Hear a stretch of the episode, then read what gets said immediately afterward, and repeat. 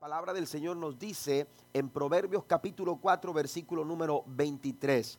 Quiero invitarlo a que vaya a su Biblia y ah, juntos eh, me sigan en el versículo 23, lo que yo voy a estar leyendo, leyendo en voz alta, usted lo va confirmando con su vista. Y mantenga su Biblia ahí porque vamos a recorrer los, eh, eh, los, los siguientes versículos eh, con los que concluye el capítulo número 4 del libro de Proverbios. Y en Proverbios capítulo 4, versículo número 23, dice la escritura de la siguiente manera, sobre toda cosa guardada, guarda tu corazón, porque de él mana la vida. Amén. Eh, sobre toda cosa guardada. Amén. Cualquier cosa que nosotros pudiéramos eh, eh, eh, eh, valorar, cualquier cosa que nosotros pudiéramos decir que es de gran valor para nuestra vida, sobre cualquier cosa valiosa, dice el proverbista, tú tienes que guardar tu corazón. La, la versión internacional, la nueva versión internacional, en este versículo 23, utiliza la palabra cuida.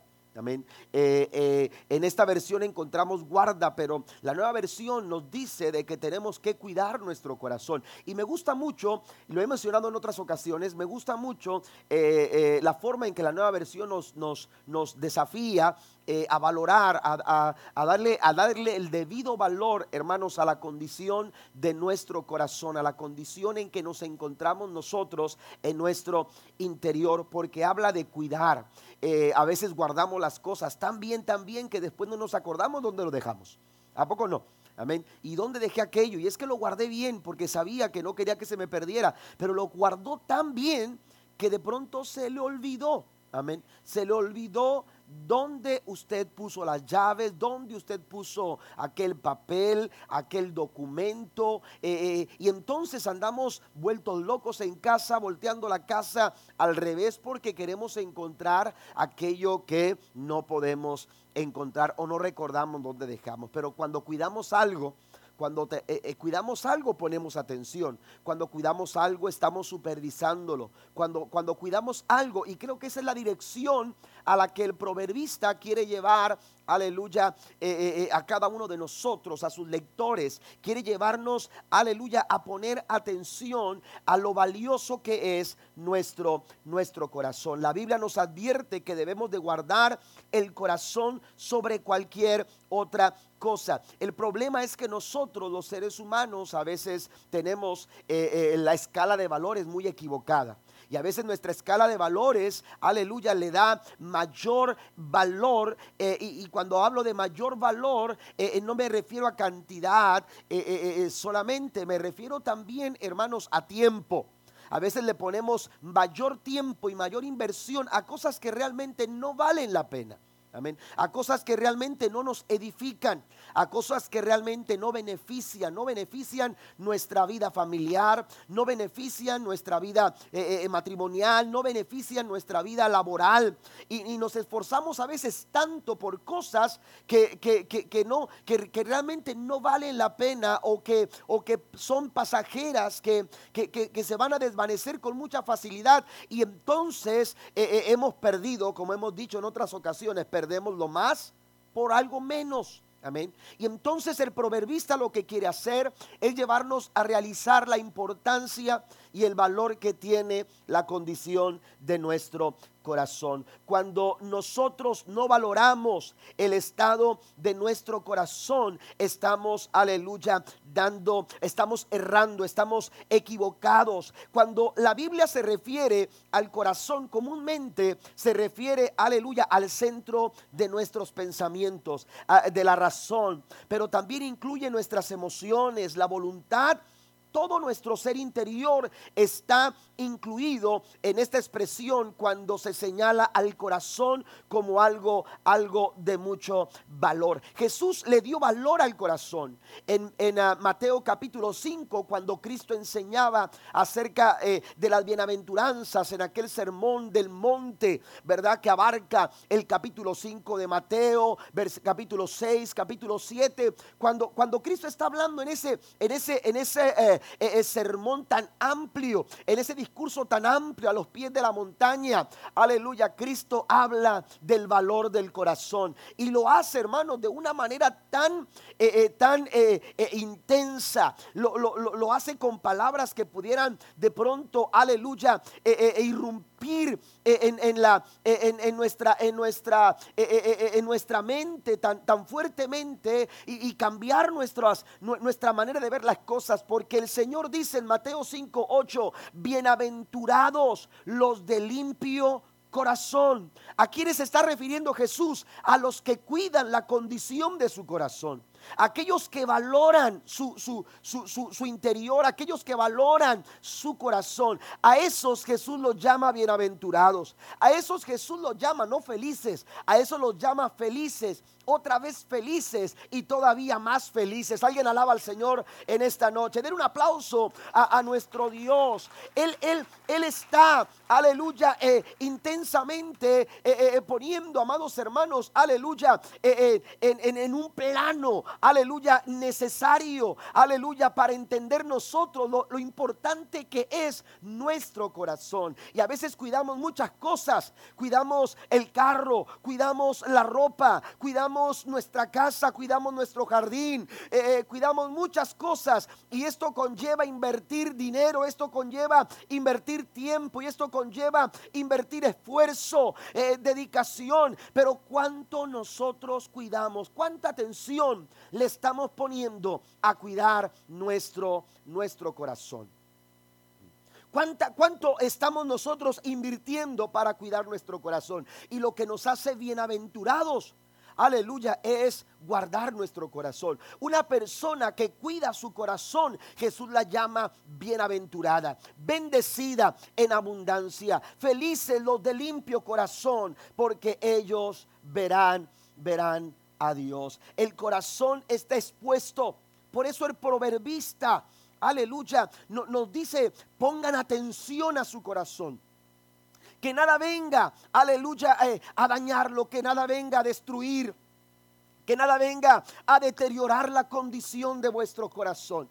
Usted va al versículo número 24 de Proverbios, capítulo 4, dice, aparta de ti la perversidad, eh, dice, de la boca y aleja de ti la iniquidad de los labios. Amén. Hay algunas cosas que nos van a ayudar a nosotros a proteger nuestro corazón. Si usted quiere proteger su corazón, mire, cuando usted va a un, eh, eh, a, un, médico y le dicen tiene que cuidar su corazón, le da ciertas recomendaciones. Bueno, aquí el proverbista nos está dando las recomendaciones para cuidar nuestro corazón. Y lo primero que tenemos que hacer, dice que tenemos que apartarnos de toda perversidad. Y, nos lleva eh, a valorar lo que hablamos. Amén. A valorar lo que hablamos. Recuerde que de la abundancia del corazón habla la boca. Amén. Eh, nuestra boca eh, es, una, eh, es un reflejo de la condición de nuestro corazón.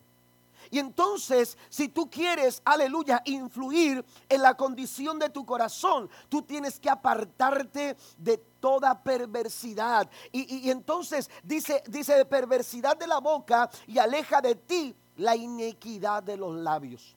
Si usted va a, la palabra que, que, escribe el apóstol Pablo, vaya conmigo a Efesios capítulo 4, versículo 29 en Efesios capítulo 4, el apóstol Pablo también hace una recomendación muy, muy a la par de lo que escribe el proverbista en el capítulo 4, verso 24 de Proverbios. Pero en Efesios, en Efesios 4, el verso 29 en adelante, dice el apóstol Pablo, ninguna palabra corrompida salga de vuestra boca, sino la que sea buena para la necesaria edificación. Vamos a preguntarnos, ¿lo que estoy hablando edifica o está dañando nuestra vida? O, lo, que, lo que estoy hablando, aleluya, es palabra corrompida, aleluya, o es palabra que edifica a los que me escuchan. Sigue diciendo, dice, eh, sino la que sea buena para la necesaria edificación a fin de dar gracia a los oyentes. Y no contristeza al Espíritu Santo de Dios con el cual fuiste sellados para el día de la redención. Note lo que dice el verso 31, quítese de vosotros toda enojo, ira, gritería, maledicencia y toda malicia. Amén. estas cosas, hermanos, aleluya, eh, eh, pueden, pueden generar aleluya, o, la, o, la, perversidad de palabras, cuando hablamos perversidad, cuando nos movemos, aleluya, en, este, en este sentido de iniquidad y cuando hay iniquidad en nuestros labios, oiga, esto puede sumar gritería, enojo, amargura, ira, amén, maledicencia. Eh, eh, eh, por, por un momento de ira, por un momento decimos cosas que no quisimos decir. Pero la verdad es que la Biblia dice que de la abundancia del corazón habla la boca. Si queremos guardar nuestro corazón, tenemos que apartar nuestra boca de la perversidad. Segundo, también nos habla, aleluya, de que tenemos que clarificar nuestro enfoque. Vamos a guardar el corazón cuando tenemos claro hacia dónde nosotros queremos ir, hacia dónde queremos llevar a nuestra familia, hacia dónde queremos, qué, qué, rumbo le queremos dar, aleluya, eh, eh, a nuestro hogar, a nuestra casa, a nuestro matrimonio. Es muy importante considerar lo que dice el verso 25. El verso 25 dice, tus ojos miren lo recto y diríjanse tus párpados hacia lo que tienes delante. Amén. El corazón está expuesto. Amén. Y podemos desenfocarnos. Podemos haber comenzado muy bien, pero podemos, si no tenemos cuidado, si no guardamos nuestro corazón, podemos desenfocarnos y perder, aleluya, de vista el enfoque. Aquí el proverbista nos dice que tenemos que clarificar bien el enfoque. Por eso dice, tus ojos miren lo recto. Amén. Tus ojos miren lo recto. Si usted va manejando con ojos eh, y, su mirada se pierde, usted puede llegar a tener un accidente. Amén. Y, cuántas veces nos hemos desenfocado y hemos, eh, eh, hemos de pronto tenido un susto o, o, hemos llegado a algo más con un accidente. ¿Por qué? Porque perdimos de vista el enfoque. Cuando se pierde el enfoque, eh, eh, podemos llegar, aleluya, a, situaciones eh, complicadas, a situaciones peligrosas, a situaciones alarmantes. Por eso el proverbista dice, si quieres guardar tu corazón, tienes que clarificar el enfoque. Tú tienes que saber a dónde vas. Y, dice que tenemos que, aleluya, poner nuestra mirada en lo recto y dirigir nuestros párpados a lo que tienes adelante, la meta. ¿A dónde quiero llegar? a dónde quiero llevar a mi familia?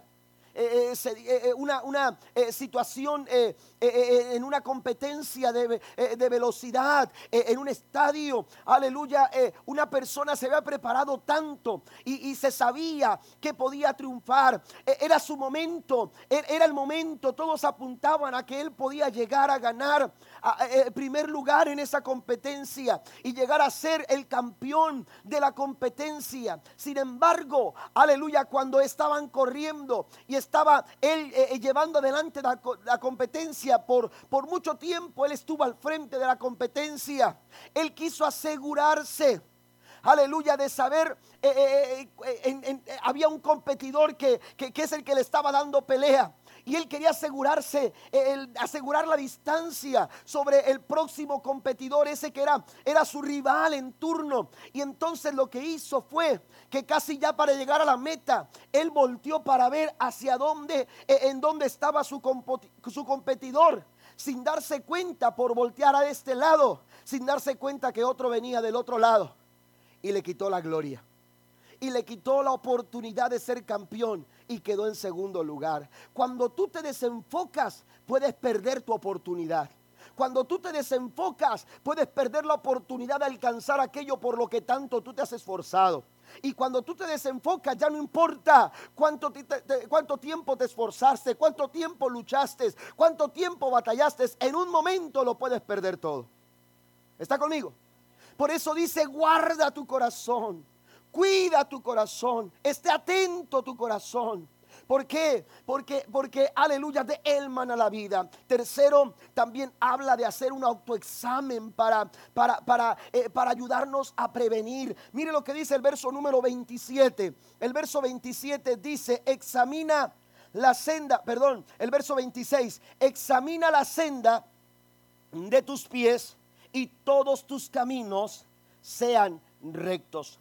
Además, aleluya, de apartar la perversidad de nuestros labios. Además de clarificar el enfoque, también tenemos que desarrollar un autoexamen. Tenemos que evaluarnos. Yo le digo a, los líderes, le digo a los maestros, sobre todo cuando, cuando, cuando eh, tenemos la oportunidad de hablar con los maestros, yo les he dicho esto, lo que no se evalúa se devalúa. Amén. Si no estamos acostumbrados a evaluarnos, amén. Porque de pronto sabemos a dónde queremos ir, pero ¿qué estamos haciendo para llegar allá? No va a ser un accidente. No, no va a ser por, por, por, eh, por, eh, por simplemente de la nada. No, hay que hacer intencionales, hay que ser intencionales y hacer que las cosas sucedan. Amén. Pero tenemos que hacer un autoexamen. Bueno, estoy aquí y, tengo que llegar allá. ¿Qué es lo que tengo que hacer para llegar allá? Estoy haciendo lo suficiente para llegar allá.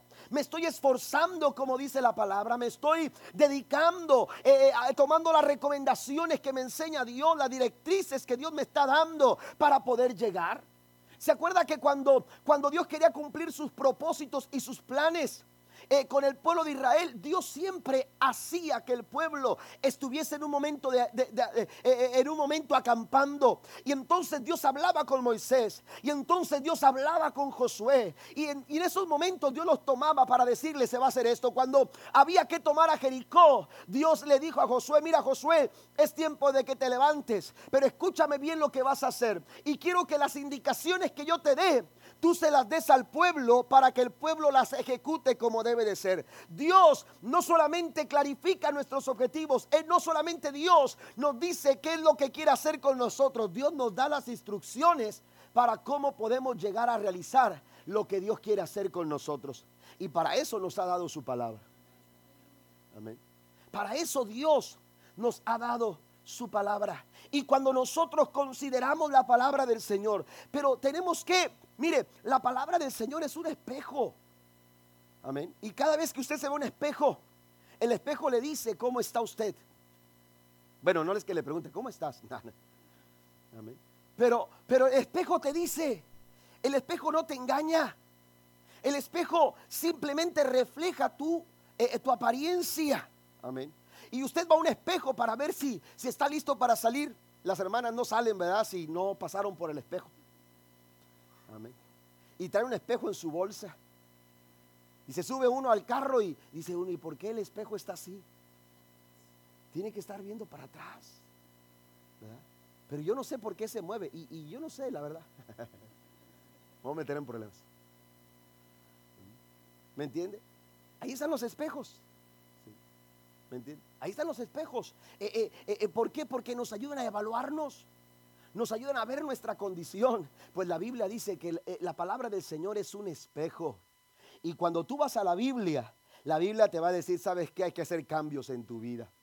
Hay que hacer cambios en tu carácter. Hay que hacer cambios en tu persona.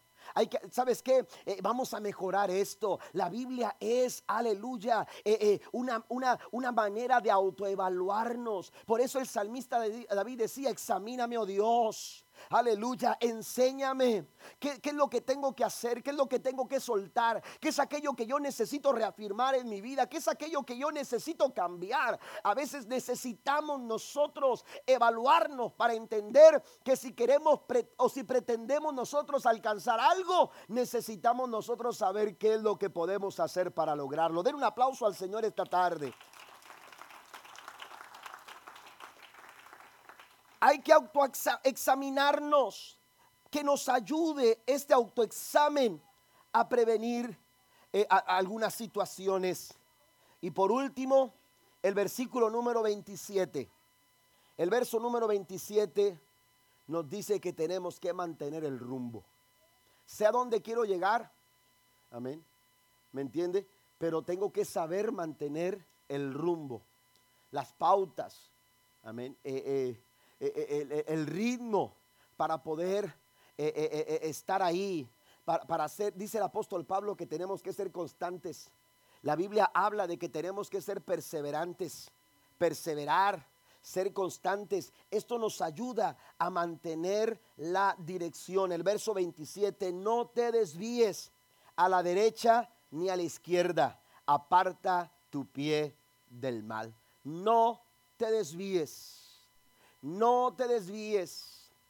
Oiga, qué terrible es cuando te desvías, cuando tomas un camino equivocado. A mí me ha pasado muchas veces. Yo soy muy malo para las direcciones. Amén. ¿Me entiende? Y es, es frustrante eh, eh, de pronto ir en una ciudad con mucho tráfico, ¿verdad? Y de pronto tomas una salida equivocada. Y allá vas así como, el, carro se va haciendo así como de... Y tú nada más suspiras como, ¡ay! ¿Por qué? Porque estás pensando en encontrar un retorno y ahora cómo hago. ¿A poco no? Y te manda como cinco millas para poder agarrar un retorno y volver a regresar. Amén.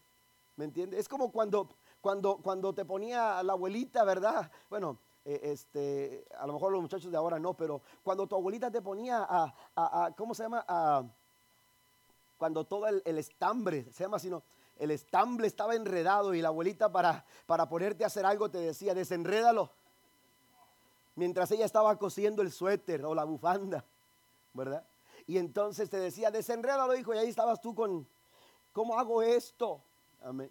Y entonces, eh, eh, de pronto, hermanos, un momento nos puede llevar a perder el rumbo. Un momento nos puede llevar a desviarnos. Y, y por más leve que sea, esa desviación puede ser determinante. Esa desviación nos puede llevar a donde no queríamos. Esa desviación nos puede llevar a, experimentar situaciones frustrantes. Un sentimiento de frustración hay en muchas personas que comenzaron bien pero terminaron mal. ¿Por qué? ¿Por qué? ¿Por qué eh, comenzaron bien pero terminaron mal? ¿Por qué? Porque se desviaron.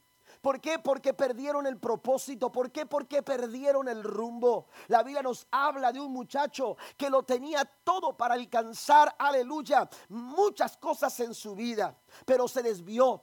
Se desvió, ¿por qué? Porque no puso atención. Y con esto voy a terminar. Pasen los músicos, por favor. Pero este muchacho se desvió, aleluya, porque no supo cuidar su corazón. Y usted lo encuentra en Lucas capítulo 15 y es el hijo pródigo. Este muchacho perdió la dirección. Este muchacho se desvió. ¿Por qué? Porque tuvo un deseo en su corazón que lo llevó a tomar una mala decisión, la cual lo llevó, aleluya, a una eh, mala actuación o conducción en su vida. Y es que, amados hermanos, la importancia del corazón, la condición de nuestro corazón es determinante. La condición del corazón determina la dirección que tomamos en la vida. La condición del corazón determina la dirección que tomamos en la vida. Por eso dice el proverbista, sobre toda cosa guardada, guarda tu corazón. Si la condición de tu corazón es bueno, la dirección de tu vida será buena. Pero si la condición de tu corazón es mala, este muchacho tomó una mala acción, un mal camino, al tomar una mala decisión por un mal deseo en su corazón. Por un mal deseo dentro de su condición. La pregunta necesaria en esta noche es cómo está nuestro corazón. La pregunta necesaria en esta noche es cómo está tu corazón. Voy a invitarlo a que se ponga de pie en el nombre del Señor. ¿Cómo está nuestro corazón? Podemos tener apariencias y pretender y pretender que todo está bien. Pero las palabras de Cristo, hermanos, las palabras de Jesús, las palabras de Jesús nos desafían. Solamente los de limpio corazón son aquellos que verán a Dios. ¿Mm? Usted puede minimizar y decir, bueno, pastor, ahí andamos. Eso no es valorar tu condición. Eso no es valorar tu corazón. Porque puedes disfrutar muchas cosas aquí, pero te puedes, te puedes perder la oportunidad de ver a Dios en la eternidad. Cuidar nuestro corazón es de suma importancia. Porque tú sales de este lugar y tu corazón está expuesto. Tus oídos. Amén. Lo que yo oigo expone mi corazón. Lo que yo veo expone mi corazón. Las experiencias que yo vivo, la gente con la que me relaciono, expone a nuestro corazón. Por eso dice la Biblia, sobre toda cosa guardada, cuida bien tu corazón. ¿Estamos cuidando nuestro corazón en el trabajo? ¿Estamos cuidando nuestro corazón en la casa? ¿Estamos cuidando nuestro corazón en esos lugares donde nos desarrollamos diariamente, comúnmente? ¿O estamos descuidando nuestro corazón? Recuerde que la condición de nuestro corazón determina la dirección que le damos a nuestra vida. Cierre sus ojos ahí donde está, en el nombre del Señor, y vamos a orar. Bendito Padre Celestial, te adoramos, te bendecimos y te damos muchas gracias. Gracias por tu presencia, gracias por tu palabra, gracias Señor por esta recomendación que nos das a través de esta reflexión. Tu consejo siempre es atinado. Y tu palabra dice, Señor, que nunca volverá a ti vacía. Creo que tu palabra en esta noche cumple el propósito por el cual es enviada. No permita, Señor, que descuidemos la condición de nuestro corazón. Ayúdanos, Señor, a dar valor a cada aspecto, Señor, de nuestra vida para proteger así, Señor, tomando las consideraciones, las recomendaciones que nos da el proverbista en este capítulo 4 de Proverbios, para, para, para de esta manera, Señor, darle el cuidado oportuno, la atención oportuna, Señor, el cuidado preventivo a la condición de nuestro corazón. No queremos tomar un rumbo equivocado, no queremos tomar una dirección equivocada. Por eso queremos cuidar nuestro corazón. Porque tu palabra dice que de él mana la vida. Muchas gracias Señor. Tu palabra no vuelva a ti vacía. En Cristo Jesús. Amén y amén.